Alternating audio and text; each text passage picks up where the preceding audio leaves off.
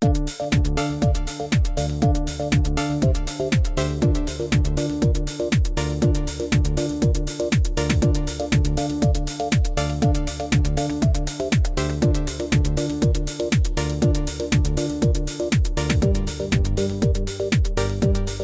están? Bienvenidos, bienvenidas a un nuevo episodio de CE Chile. ¿Cómo financiar el desarrollo sostenible en Chile? Esa será la pregunta que vamos a abrir en la conversación que tendremos hoy día con nuestra invitada, Reinalina Chavarri. Ella es directora del Observatorio de Sostenibilidad de la Facultad de Economía y Negocios de la Universidad de Chile. Muy importante ¿eh? conocer cómo financiar justamente un desarrollo sostenible. Lo hemos estado hablando durante eh, semanas anteriores, que hoy día eh, el desarrollo económico de un país tiene que tener una mirada distinta y eso se llama sostenibilidad o sustentabilidad. Hay tres pilares que son fundamentales. ¿Cuáles son? Ya los vamos a repasar en la conversación de hoy. Antes, les invito también a conocer los principales titulares que nos trae la prensa en esta jornada.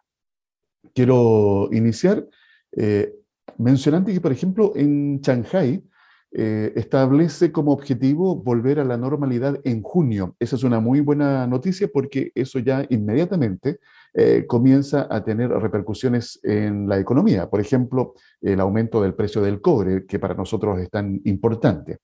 Otro titular que les quiero compartir que me llamó la atención a ¿eh? cómo se está abordando en distintos países lo que está sucediendo con el COVID esta pandemia que no da tregua. Por ejemplo, en Alemania se mantiene el uso obligatorio de mascarillas en los aviones, pero en Francia se deja de exigir la mascarilla en el transporte público a partir de este lunes. Miren ustedes las contradicciones y estamos ahí en eh, Europa. ¿Qué pasa acá en Chile?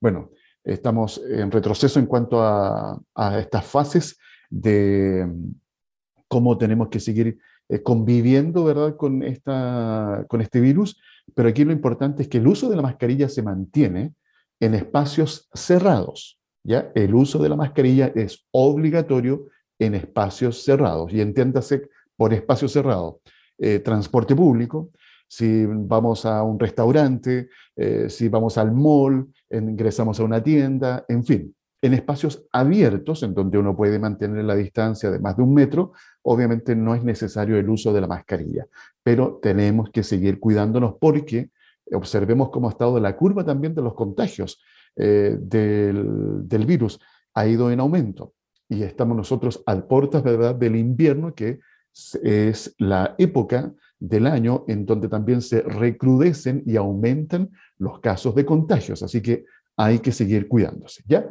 Em, sigamos avanzando en torno a, revisar lo que nos trae de la prensa. Ah, hoy día martes, hoy, esto yo se, los había comentado eh, días anteriores, pero lo quiero reforzar, porque em, va a darse inicio el día, el día de hoy a un evento que es bastante, que es bastante importante, que tiene que ver con las eh, fintech. es un evento que va a durar eh, tres días. Chile FinTech Forum. Hoy martes se inició el evento más relevante de la eh, tecnología financiera. El evento va a contar con la participación de más de 50 speakers del ecosistema FinTech y se llevará a cabo desde hoy martes hasta el 19. O sea, tenemos martes 17, miércoles 18 y jueves 19. La iniciativa será 100% online, es gratis y abierta a todo público. Vale destacar que esta iniciativa es organizada por FinTech Chile. Este es un gremio que representa a más de 100 empresas de finanzas tecnológicas nacionales. En esta oportunidad, el Chile FinTech Forum va a abordar temas decisivos como la ley FinTech, un marco regulatorio que tras su aprobación en la sala del Senado, con apoyo transversal, pasó a su próximo trámite en particular. La temática será abordada por destacados expositores. Me recuerdo, a propósito de lo que es la Life FinTech, yo hace ya años, sí, un par de años, estuve conversando con eh, representantes de, eh, de esta asociación de, de empresas fintech. Y en esa oportunidad, me recuerdo que hablamos sobre el marco regulatorio y ellos estaban ya en ese instante solicitando la necesidad de un marco regulatorio que exista una ley fintech, porque obviamente este mercado también tiene que ser regulado. Pero nuestro país, para variar, ha ido muy lento en, en, el desarrollo de este tipo de regulaciones. Y no puede ser, porque con la velocidad que avanza la tecnología, hoy día las normas, las regulaciones, las leyes tienen que ir avanzando también, no voy a decir a esa misma velocidad, pero tienen que ser mucho más proactivos y no reactivos. Lo importante es que la ley FinTech ya está en pleno trámite. Fíjense que les voy a aportar un dato. En Chile ha habido un aumento del 40% en la creación de FinTech entre el año 2020 y el 2021. De tener 127 empresas FinTech, hoy se cuenta en Chile con más de 179 empresas de este tipo. Así lo corroboran los datos de un informe del BID, Banco Interamericano de Desarrollo, que también señala que en Latinoamérica las empresas de finanzas tecnológicas crecieron un 35% en igual periodo.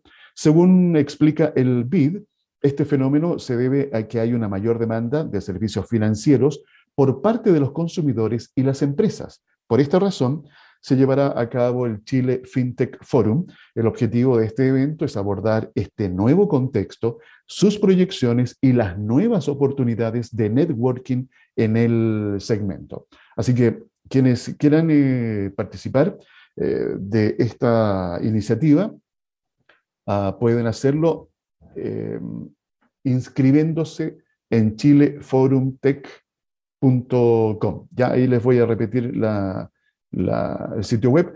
Antes, eh, temas que se van a tratar en estos días van a estar regulación, criptomonedas, metaverso, blockchain, billeteras, pagos y remesas digitales. Son algunos de los temas eh, que se van a estar abordando en estos tres días de programación en vivo.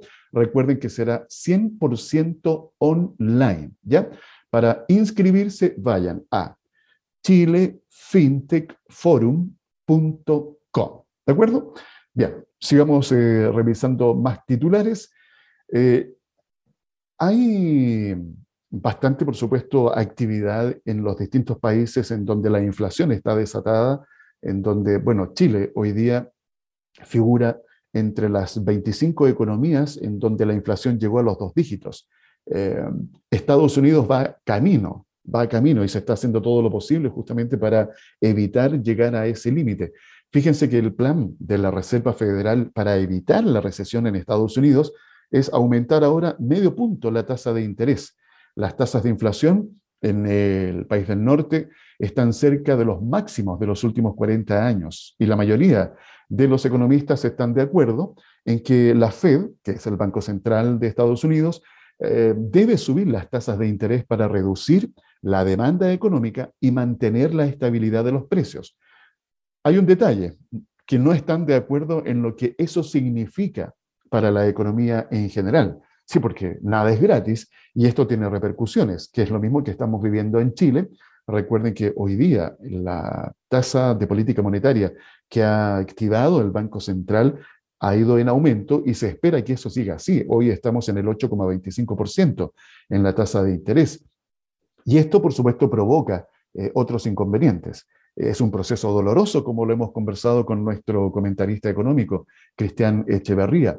Por ejemplo, aumentan eh, las tasas de interés para poder eh, adquirir un crédito hipotecario para así comprar una casa propia. Eh, pero son parte de los efectos para intentar contener que siga subiendo ¿verdad? la, la inflación. A propósito del evento FinTech, en donde uno de los temas a abordar van a ser las criptomonedas, ustedes saben que estas últimas semanas las criptomonedas también han sufrido un desplome en su valor, pero como es el mercado, estas cosas rebotan. Y les voy a compartir eh, lo siguiente. Robin Hood, no sé si han escuchado hablar de esa criptomoneda. Bueno, esta criptomoneda, Robin Hood, se dispara después de que multimillonario de 30 años tomara participación. ¿De qué se trata? Les comento brevemente.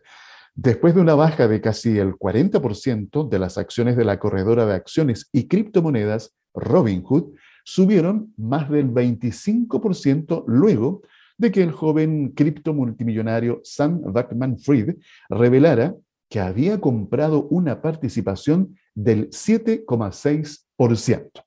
Situación similar que sucedió con Twitter cuando Elon Musk anunció ¿verdad? Eh, la compra de esta importante red social, la red del pajarito, a pesar de que ahora está en stand-by esperando ¿verdad? la respuesta de saber eh, cuántas cuentas son falsas, estos eh, llamados bots. Ahí se está a la espera de esa resolución a ver qué va a decidir finalmente Elon Musk. En Chile, comentarles que eh, en el Senado, las comisiones unidas de Hacienda y Trabajo continúan tramitación del salario mínimo hoy martes.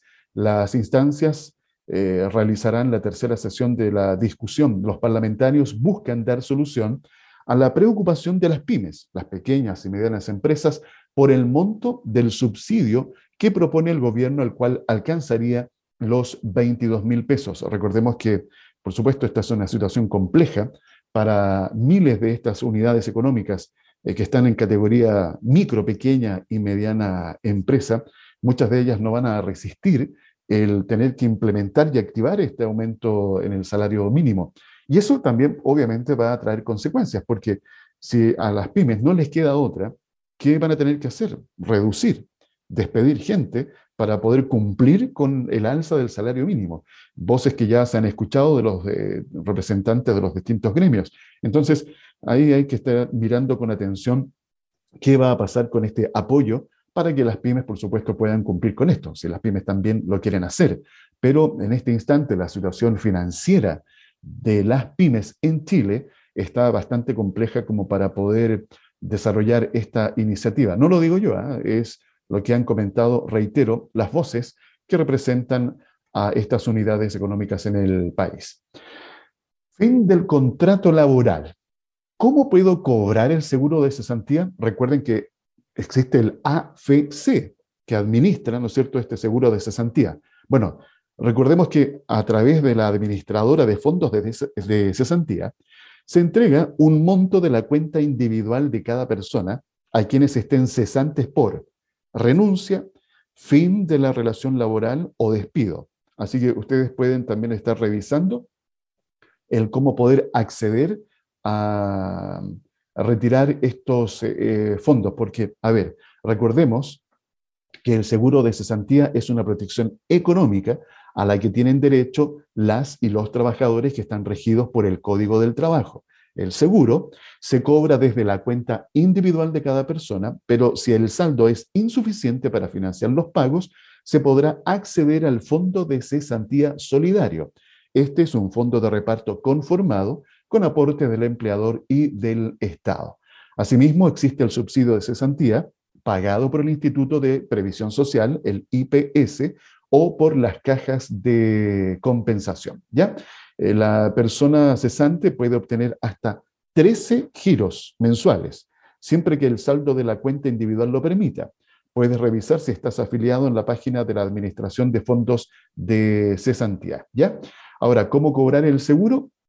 Recuerden que la persona debe estar cesante por renuncia o haber sido despedida eh, por cualquiera de las causales de término de relación laboral contempladas en el Código del Trabajo para contrato indefinido o de trabajador de casa particular, contar con al menos 12 cotizaciones continuas o discontinuas antes del término de la relación laboral con uno o más empleadores.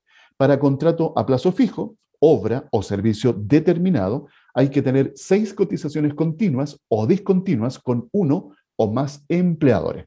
Y rápidamente, mencionarles para cobrar el seguro que necesitan el finiquito, la carta de despido, o cualquier documento firmado por el empleador que confirme el término de la relación laboral y su cédula de identidad vigente. La solicitud la pueden realizar a través del sitio web de la AFC o presencialmente en una sucursal con los documentos que les acabo de mencionar. ¿Ya?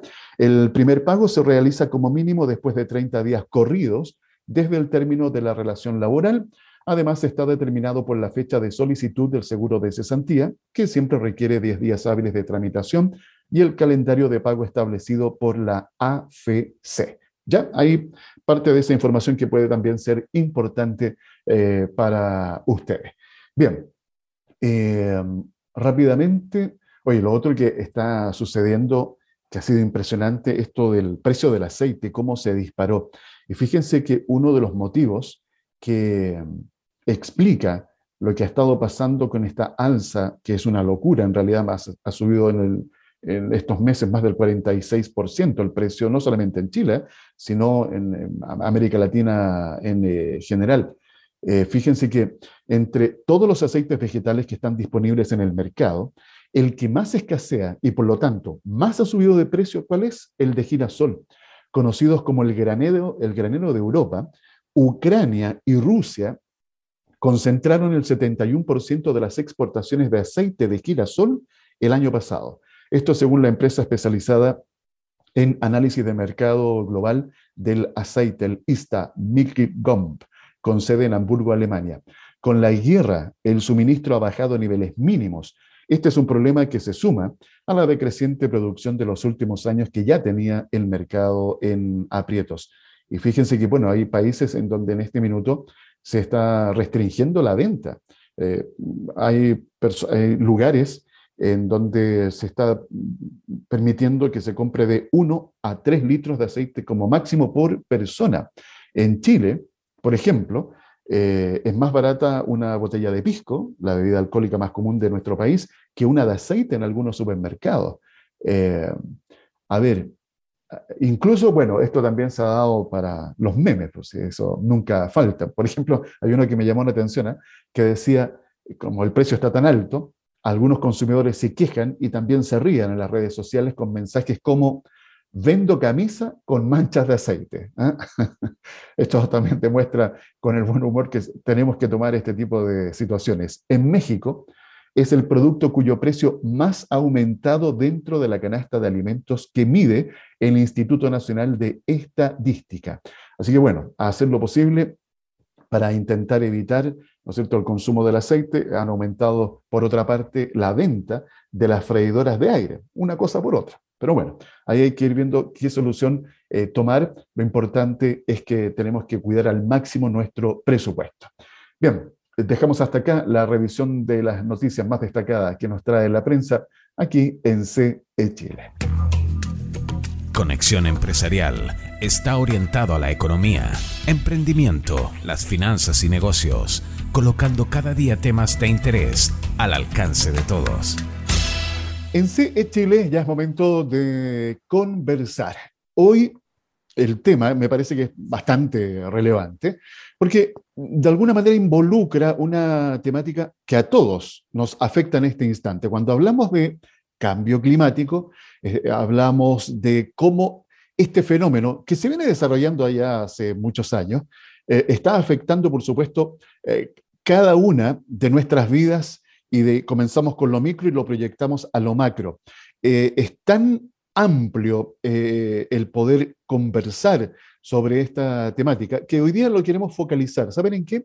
En un aspecto muy importante. ¿Cómo solucionamos las distintas problemáticas que este desafío nos presenta? Y ahí viene lo que significa o tiene que ver con una inversión. La inversión sostenible. Para ampliar y conocer un poco más de esta temática, voy a saludar a nuestra invitada, Reilanina Chavarri Muñoz, directora del Observatorio de Sostenibilidad de la FEN de la Universidad de Chile. Reinalina, un gusto en saludarte. Gracias nuevamente por acompañarnos. ¿Cómo estás? Eh, estás con el micrófono apagado, Reinalina. Eh, ahora sí vamos a escucharla para que Ahí sí. ¿Cómo estás? Muchas gracias, eh, Alfredo, y gracias también por invitarnos hoy día a, reflexionar sobre este importante tema. Fíjate que hay un estudio que realizó el Programa de las Naciones Unidas para el Desarrollo que busca entregar información que permita impulsar los cambios necesarios con los actores relevantes a nivel de gobierno, sector privado financiero, sector académico, prensa, sociedad civil. Todo esto con el objeto de desarrollar el mercado de inversión de impacto en Chile y al mismo tiempo visualizar las oportunidades y desafíos que tiene para impactar el logro de la Agenda 2030 y los Objetivos de Desarrollo Sostenible. Fíjate que eh, podríamos decir que aquí hay una, un piso sobre el cual comenzar a conversar y entender qué significa eh, tener un mercado idóneo, preparado justamente para recibir y además incentivar este tipo de inversiones que tengan características de sostenibilidad, eh, Reinalina? Bueno, eh, es un importante tema porque efectivamente, eh, y hay que recordar a los auditores y auditoras que, el, que el trabajo que se ha venido desarrollando desde hace largo, décadas, para poner a los tomadores de decisión en alerta sobre este calentamiento global, como ya lo hemos recordado en otros programas, eh, que se está midiendo desde el año 58, hay data, ¿no es cierto? Entonces se les está eh, invitando a los tomadores de decisión, principalmente a los gobiernos y a las grandes empresas o conglomerados del mundo, de que este es un tema que impacta eh, enormemente a la economía, ¿verdad? Al bienestar nuestro, ¿no? de la sociedad, porque en el hecho de que tengamos problemas, por ejemplo, de abastecimiento de algunos productos, de el traslado, que seguramente muchos de tus auditores, auditoras lo van a entender, de, de cosas que se producían acá alrededor de la región metropolitana, de la quinta región, cordillera, valle, eh, o en la región de O'Higgins, el Maule, se están trasladando ya a la región de O'Higgins, o sea, perdón, del Biobío, de la Araucanía, y, y, y, te, y te alargo más el país, ¿no? Hasta los lagos y Coyhaique, donde se está pues. ya plantando. Entonces, esos impactos pareciera ser que llegaron ahora, de un día para otro, y no, lo que pasó, que con la pandemia esto se acentuó porque se dio, nos dimos cuenta, mira tú el gran tema que descubrimos, de que el medio ambiente, ¿verdad? Eh, biológico, todo lo, que es biótico, biológico, la flora, la fauna, todo el tema de los virus, ¿ya? tienen un impacto en la salud humana, en la economía y bueno, y también podríamos decir que cuando estos dos se ven afectados, la política inmediatamente eh, salta, ¿no? O sea, Entonces, ¿qué pasó? Que a Naciones Unidas, como este gran conglomerado, organización que para muchos critican porque dicen que es, como un elefante blanco, ¿no es cierto? Que allí pertenecen todos los estados y gobiernos del mundo que en distintos temas van buscando acuerdos, ¿no es cierto?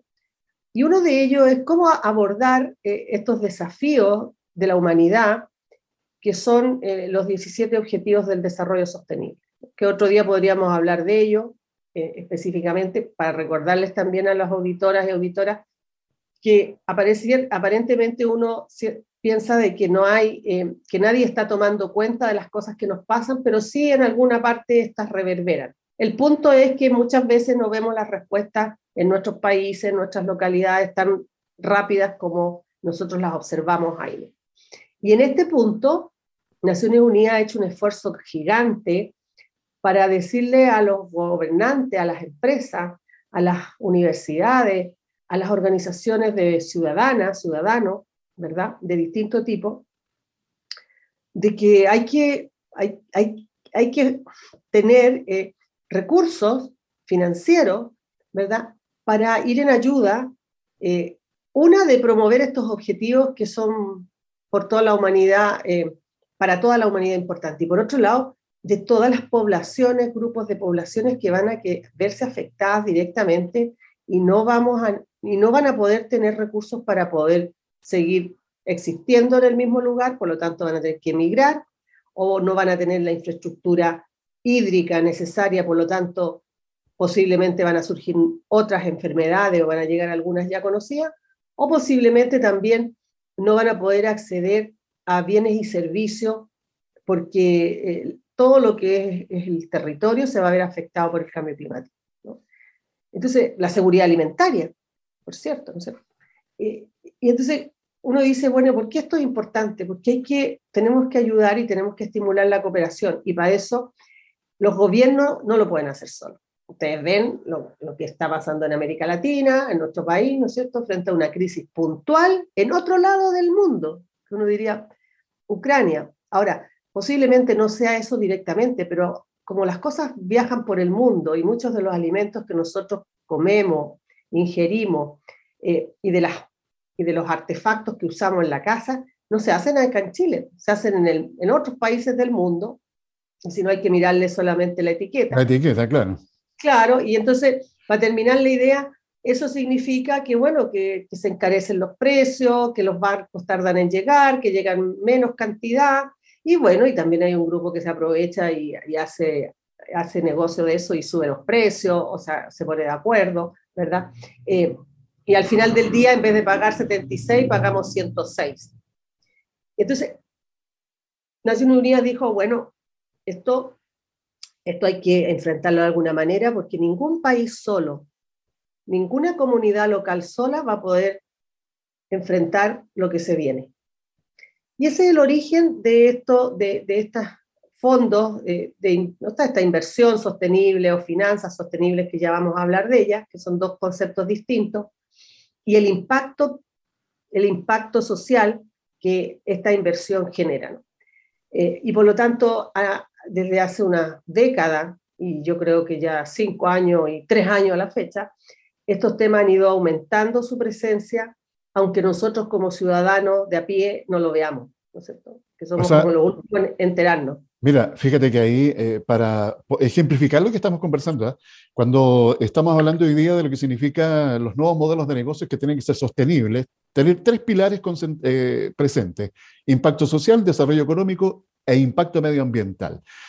En la quinta región, en la región de Valparaíso, eh, hay un caso emblemático que tiene que ver ¿verdad? con Quintero y Puchuncaví, décadas de contaminación, en donde el desarrollo económico ha impactado negativamente a la comunidad. ¿Qué es lo que se persigue a través de, esta, de este tema que hemos hoy día querido conversar con Reinalina Chavarri? Es poder hacer sentir que las empresas hoy día tienen un grado de responsabilidad enorme al desarrollar una actividad económica y tienen que considerar el impacto que van a provocar obviamente en, la comunidad en donde van a desarrollar esa actividad económica. Fíjate que eh, mencionar lo siguiente a propósito para que la gente también entienda lo que se está haciendo a nivel de Estado. Corfo anunció el Comité de Hidrógeno Verde para el desarrollo de una industria nacional. Esto va a ser liderado por el Ministerio de Energía y tiene como fin impulsar la descarbonización para enfrentar el cambio climático y promover un nuevo modelo de desarrollo que sea más sustentable e intensivo en conocimiento. Ahí hay un tema muy importante que lo conectamos con el desarrollo del I más D más I, que está bastante en deuda en nuestro país también, eh, eh, Reinalina. Entonces, yo creo que aquí hay que entender que, ah, oh, mira, y te, otro, otro elemento, y, te dejo para que nos expliques. No sé si te enteraste que mm, este famoso acuerdo de Escazú, lleva el nombre por la ciudad en donde se firmó este acuerdo ahí en, Costa Rica. Eh, bueno, se ha descolgado el presidente electo de Costa Rica y se, se bajó. O sea, ellos descartan firmar este acuerdo eh, porque según la mirada que hay, eh, frena las inversiones injustificadamente. ¿Por qué meto este tema a la conversación? Porque aquí también de alguna u otra forma tenemos que buscar el equilibrio en lo que nos estás planteando. ¿Cómo buscamos e incentivamos este tipo de inversiones sostenibles, eh, Reinalina? Y nos damos cuenta de que no es una tarea muy fácil. No, porque mira, eh, yo, yo quiero, eh, y de cara a tu audiencia, ponerles esta idea. Una cosa es lo que una haga a nivel individual, como empresa, como empresario. Está en todo su derecho de hacerlo, eh, porque hay leyes, que es el segundo espacio que quiero también decir, que lo permiten, lo regulan o lo posibilitan. Pero hay otro espacio que, que hay que también pensar hoy día, que en Chile yo creo y en América Latina, pero en Chile en particular lo hemos dejado bien, bien poco valorado, que es decidir si lo que yo estoy haciendo le impacta o afecta a los demás. A nadie le gusta que le pasen cosas que afectan a uno, pero uno tampoco piensa si lo que uno hace impacta o afecta a los demás. Y ahí viene ya toda una discusión en la cual no quiero entrar porque en el fondo no tiene ningún destino, que es lo que yo creo y lo que yo pienso. Lo importante es lo que es. Y lo que es, y de eso hay evidencia, es que estamos transitando como humanidad, como planeta, y cuando digo planeta digo a toda la, a toda la región de Valparaíso, digo todo, todo el mundo, eh, hacia una situación que no habíamos vivido nunca como humanidad, que tenemos que adaptarnos al cambio climático. Los seres humanos nos adaptamos siempre, la humanidad se ha adaptado siempre, ¿cierto? Desaparecieron las grandes especies, después desaparecieron en otro remesón que dio el planeta, según lo que se dice que, eh, que fue un, meteorito que cayó, ¿no es cierto?, en el Golfo de México, hizo desaparecer a los dinosaurios. Bueno, en este momento, la especie que está en, en, en una posible extensión, según alguno de la sexta extensión, es la humanidad. Entonces, si uno parte de ahí, y hace un, detenimiento, uno dice, bueno, ¿y por qué necesitamos preocuparnos de esas cosas si en realidad nadie se preocupa de mí? Podrá decir alguien en justa razón, no sé. Bueno, porque, no, porque solo no podemos vivir. Un, empresario no puede vivir si no tiene clientes, si no tiene trabajadores, trabajadoras, ¿verdad? Aunque sea incluso a veces el mismo, ella misma, ¿no es cierto? La persona que está en una tienda, un microempresario, un micro, una microemprendedora, ella es a la vez empresaria o emprendedora y trabajadora a la vez. Y, depende de donde se ponga, va a tener unas exigencias o unos requerimientos, unos beneficios, unas pérdidas. Y esto normalmente tiene que estar mediado por eh, normas, ¿ya? Que nos hagan más o menos, y esa es la dificultad que hoy día tenemos frente a este tema, ponernos de acuerdo. Por eso se necesitan los gobiernos estas Naciones Unidas que facilitan el foro de discusión, se necesitan las empresas y los empresarios, se necesita la academia y la ciencia para poder decir, oye, ¿qué vamos a hacer? Una cosa es lo que yo creo que hay que hacer y otra cosa es lo que podemos hacer. Y hoy día lo que está en, en, discusión es que cómo vamos a financiar lo que tenemos que hacer, porque tú lo acabas de decir, en Chile hay poca inversión pública, porque no puede venir de otro lado, porque uno puede decir, sí, las empresas pueden invertir en investigación, pero resulta que, que esa investigación puede que no sea independiente y eso va a generar otros problemas. Entonces el Estado tiene que ponerse con una plata. Y el Estado se pone con muy pocos recursos hoy día. Y no es porque no quiera, es porque no está habilitado para hacerlo más, porque el rol del Estado en eso es limitado. ¿cierto? Bueno, y es, es lo que se está hoy día tratando de, pensar y hacer una buena propuesta, que espero que así sea, de la, de de la nueva constitución. Pero hoy día no puede el Estado aumentar más su inversión, porque tiene que destinarlo a, y focalizarlo a aquellos asuntos donde eh, la gente no lo puede financiar. Pero en esos espacios amplios, donde el sector privado podría invertir, no invierte, porque en Chile eh, las empresas que pueden invertir en innovación, en desarrollo, son las grandes que tienen hoy día muchas de ellas unidades de investigación y desarrollo para ir sacando o afirmando sus productos, para adaptándose al, cambio climático, para sacar nuevos, para mejorar el modelo de negocio, para identificar procesos que, son, que impactan mucho con emisiones eh, de CO2, ¿verdad? Buscando materias primas que sean eh, donde se necesite usar menos agua o que se necesite usar eh, menos recursos naturales, no renovables. Entonces, claro, esas son las que pueden hacer ese ejercicio, pero el, el grueso de las empresas, ya de las que conocemos por empresas en nuestras localidades, no lo pueden hacer, o porque se dedican al comercio y donde el tema, más que reciclar las cajas, los plásticos, las botellas, las latas, no sé qué más podrían hacer. Eh, y por otro lado, hay empresas altamente em, contaminantes, ¿no? Todos contaminamos, ese es un principio que, que, que, también no hay que olvidar, ¿ya? No es que uno, ah, yo no hago nada, no contamina, no, no, un día alguien de un banco me dijo, nosotros los bancos no contaminamos. A ver, le digo yo, no, no, porque trabajamos con papeles, con computadores. Le dije, pero cuando prestan un, cuando ejercen un préstamo, ahí viene ya la inversión sostenible, cuando hacen un préstamo, tienen que revisar hoy día, ya nos vamos a pasar al segundo tema, a, tienen que revisar qué es lo que se va a hacer con ese dinero. si se va a hacer, por ejemplo, una edificación que se genere mucho ruido, muchas emisiones, mucha contaminación, que se puedan eh, eh, generar em, residuos líquidos que, que, sean contaminantes o que emitan olores y que contaminen a toda una comunidad o a un barrio o a un grupo de vecinos, usted tiene que preocuparse como banco a quién le va a prestar el dinero.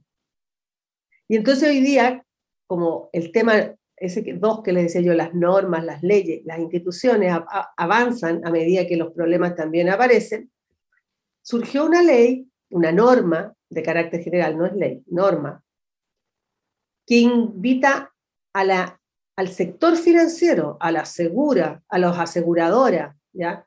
Eh, a los bancos, eh, a los emisores, a los, eh, ¿cómo se llaman esto?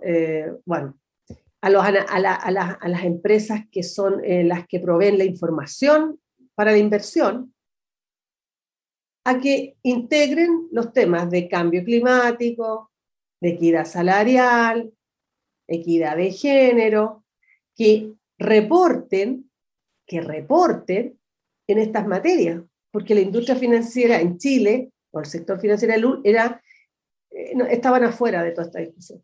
Entonces, un banco sí impacta en el medio ambiente o, con el cambio climático a través de, las, de, los préstamos que, Otorga. realiza. Ese es el punto. Y fíjate que ahí eh, se abre, ¿no es cierto?, el espectro de, análisis, porque es bien interesante, porque claro, al banco, ¿qué le interesa? Soltar dinero, que, la, que un organismo, empresa, qué sé yo, se endeuda, adquiera deuda. Eh, pero tenemos que hacerlo con responsabilidad. Eh, ¿Cómo, en lo práctico, para que lo entendamos en castellano simple, Reinalina, ¿será letra muerta esta normativa? Como han sucedido con muchas anteriores. Yo pongo el ejemplo siempre de los 30 días de pago para las pymes, que nunca se ah, cumple. Eh, eso es letra muerta. Eh, ¿qué, ¿qué, destino le ves a, a esta norma, Reina Bueno, el otro día participamos con otras personas, de profesores de, de la Facultad de Derecho de la Universidad de Chile y, y, expertos de, en estos temas también del lado financiero. Y, y claro, el punto que yo ponía, mira, esto es un tema importante porque por primera vez se hace. ¿no? no nos había hecho nunca una norma que no fuera financiera para los financieros. ¿no? primera cosa, y yo creo que eso habla bien de nuestras instituciones, aunque a uno piense de que todo es malo, no, hay cosas que se hacen y, nos, y la gente como no sabemos todo, ni estamos informados de todo, eh, no sabemos qué está pasando. Entonces, yo creo que primera cosa positiva es que lo imiten. La segunda cosa, que donde no hay acuerdo, y tiene que ver quizás con tu pregunta, es que es vinculante o no la norma. ¿Me obliga? Bueno, en Chile no hay obligaciones de muchas cosas. Claro. ¿Ya? Entonces, pero ¿qué es lo, qué es lo, qué es lo importante aparte de la obligación? Que te exige que tú ya pongas que tus productos, tus servicios y toda la información que el banco tenga, lo empiece, empiece a contabilizar aquellos aspectos que antes no eran de suyo que nadie se los había pedido nunca y por último no era tema. Pero hoy día eso es bien importante porque los grandes inversores que no están en Chile, sí les importa disminuir los riesgos. Y entonces nuestros bancos son chiquititos frente a los inversionistas institucionales globales, pues de, de otros lados, que quieren invertir en Chile, que quieren hacer este tipo de, de, de proyectos futuros, no sé, de todas las cosas que, que, que se vienen y sí les importa. Ahora, la duda eh, es que eh, si la gran, la gran banca chilena va a entrar en esto. Yo diría que sí, por, una, por dos razones. Porque hacia allá va eh, todo el sistema, el sistema financiero mundial, ya está tomando esto en cuenta, porque hay mucho negocio, mucho negocio que no se habían dado cuenta que, que existían, y eso va a cambiar un poco el giro de dónde estaban poniendo los, focos para, hacer los préstamos de dinero, ¿no es cierto?, y de inversión. Y hay mucho negocio nuevo que van a tener que ir a capturar. Y para hacer eso tienen que llegar por este lado, porque por otro lado no, no, no, no va a ser eh, rentable ni menos sostenible. Y finalmente diría yo que eh, en la medida de, de las posibilidades, eh, porque los países nuestros son muy pequeños para mover la aguja mundial. pero como hoy día nadie sabe cuál va a ser la salida a muchas de las crisis, ¿no es cierto? Sabemos cómo empiezan, pero no cómo se terminan o cómo aparecen otras. Hoy día em, los espectros de, impacto que tienen los bancos eh, es bastante reducido. Los, nuestros, pues si tienen algunas, algunas líneas de negocio están conectadas con el, con el mundo, pero otras no. Porque si uno mira por ejemplo, en términos de sostenibilidad, los grandes inversionistas tienen sus, propios, sus propias redes eh, y cartera a nivel global. Y los nuestros se suman en algunas medidas, algunas de esas chiquititas. Pero también es bueno porque ha estimulado, y con esto termino, que muchos de los bancos chilenos están sacando ya sus propios bonos verdes, sostenibles, sus fondos de inversión, que van en esa dirección. Entonces, si bien es cierto, siempre va a haber duda de este sector, si lo van a hacer, a qué ritmo y con qué velocidad, uno va viendo que hay cambios, porque no pueden estar de espalda a para donde van las decisiones de los inversores, de los clientes y también de los ciudadanos, que al final somos los que tenemos que decidir eh, cuáles son nuestras maneras de consumir y cómo queremos que estos productos lleguen a nuestra mesa. Si al final no, no somos inmunes. Así es. Eh, ¿Podrías repasar la norma? ¿Cuál es la norma, Reina? La norma de, se llama así, norma carácter general 461. La norma 461, de acuerdo. Y esa, y esa es la que tú puedes leer en profundidad y, y ver cómo se va orientando, porque esta tiene criterios de cambio climático, tiene criterios de cómo uniformar, que yo creo que eso es lo más importante y sustantivo de la norma, uniformar qué es lo que se está reportando en estos temas. Y, y, para eso invita a los bancos, que eran los que no estaban. Y eso es un cambio importante para Chile, es el punto de partida. Sí, y eso es una buena noticia, como tú comentabas, eh, de entender que también en Chile eh, se están haciendo las cosas. Claro, a veces cuesta moverlas, obviamente, porque esto no es llegar eh, y tomar una decisión a tonta y a loca, como se suele decir, sino también hay que involucrar a los distintos actores. Eh, eh, esperemos, obviamente, y pensemos eh, justamente de manera positiva en que la banca y los actores financieros de alguna u otra forma puedan incorporarse, pensando en lo que tú también comentabas. Los grandes inversores que quieren poner sus ojos en Chile van a exigir ciertos cumplimientos de normativas y esto apunta hacia ese camino. Así que es una buena noticia que nos has traído y nos has compartido en esta ocasión, Reinalina, y el tiempo ya se nos fue. Te dejo un minuto. Sí, no, que, quiero solamente agregar a lo que tú dices, que esto es una buena oportunidad porque el punto de partida posiblemente para que muchos emprendimientos y empresas pymes que tienen bondades en sus modelos de negocio en temas de cambio climático, reducción de emisiones, eh, eliminar, eh, eliminar contaminantes de sus productos, puedan en un futuro muy cercano, porque esta norma se empieza a implementar a finales de noviembre, poder presentar sus proyectos e iniciativas con estos requerimientos y posiblemente vayan a tener apoyo. Esa es la grandeza de, esta, de, esta, de esta información que estamos comentando hoy. Reinalina Chavarri Muñoz, directora del Observatorio de Sostenibilidad de la FEM de la Universidad de Chile, nos ha acompañado compartiendo esta importantísima noticia. Reinalina, Gracias como siempre por tu tiempo. Ya nos, nos volveremos a encontrar. Muchas gracias a ti, Alfredo. Ustedes lo escucharon aquí en CE Chile, siempre con interesantes temas que ustedes eh, se tienen que enterar, porque lo que siempre les eh, he comentado, en la medida que uno se informa, mejores decisiones podrá tomar.